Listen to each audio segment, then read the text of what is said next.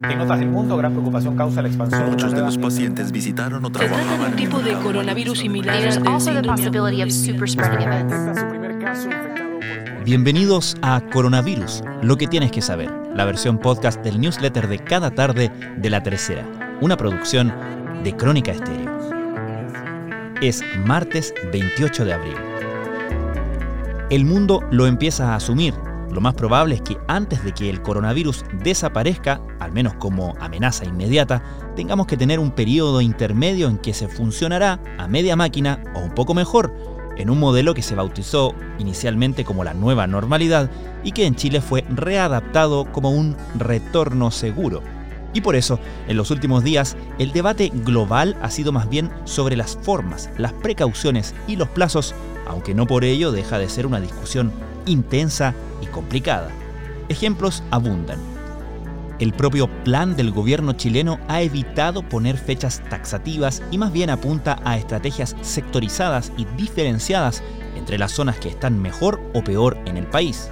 En el deporte, otra de las áreas afectadas, desde la propia FIFA surgen voces que dicen que quizás es prudente esperar hasta septiembre antes de reanudar la actividad futbolística.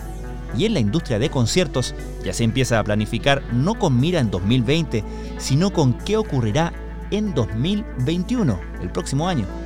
Todo este debate se da mientras se acumulan las cifras, cada vez mayores. Un dato impactante. Estados Unidos ya está en torno al millón de casos de COVID-19. En Chile, el número de contagios superó los 14.000 y hoy se superaron los 200 fallecidos desde que comenzó la pandemia. Y si hablamos de incertidumbre total, hay una noticia que podría cambiar todo el juego otra vez, pero de forma positiva. Desde la histórica Universidad de Oxford se anunció que sus pruebas sobre una vacuna contra la enfermedad dieron buenos resultados en monos. El camino aún es largo, pero de resultar exitosas las siguientes pruebas, el objetivo es tener la inoculación lista en septiembre u octubre. Algo que nuevamente cambiaría todo lo que sabemos y revolvería el escenario, despachando, quizás de una vez y para siempre, al brutal coronavirus de nuestras vidas. Estos son algunos de los contenidos de la cobertura especial de la crisis del coronavirus en la tercera.com.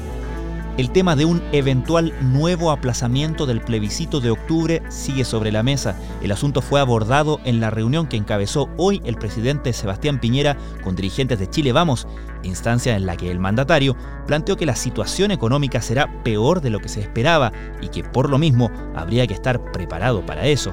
Desde la coalición también se pidió que el foco esté en la pandemia y no en el calendario electoral.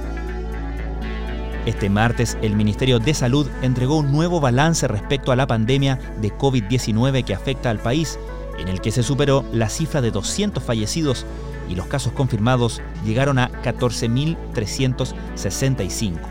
Como cada martes, la autoridad también entregó una actualización respecto de las medidas restrictivas que están vigentes o que se activarán en las comunas que más se han visto afectadas por contagios.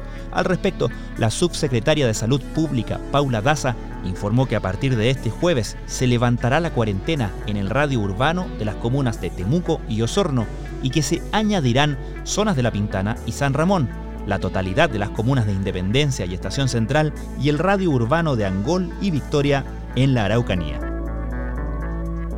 Pese a los esfuerzos del COVID-19 en las economías mundiales, en abril los multifondos de pensiones han resistido en positivo.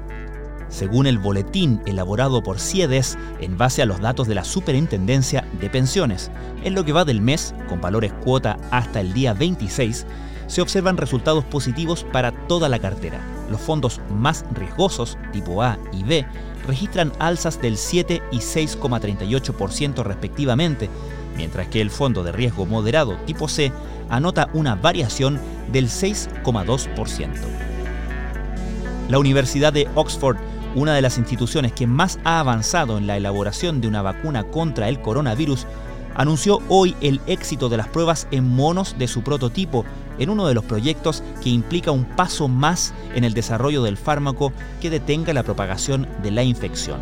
De acuerdo a lo informado por The New York Times, Ya el mes pasado, la vacuna había registrado resultados prometedores, dando pie para que el fármaco pueda ser inyectado en más de 6.000 voluntarios a fines de mayo, esperando que la vacuna no solamente sea efectiva, sino también segura en humanos. Los conciertos también se preparan.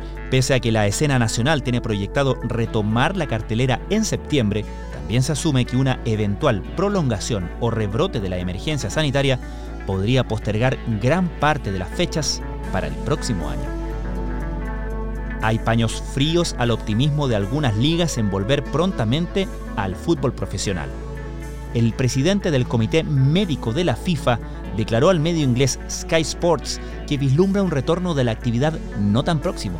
Considera que es pronto que los jugadores puedan entrar en contacto entre sí y que no serían suficientes las medidas de distanciamiento social como una posible fecha, plantea no antes del primero de septiembre.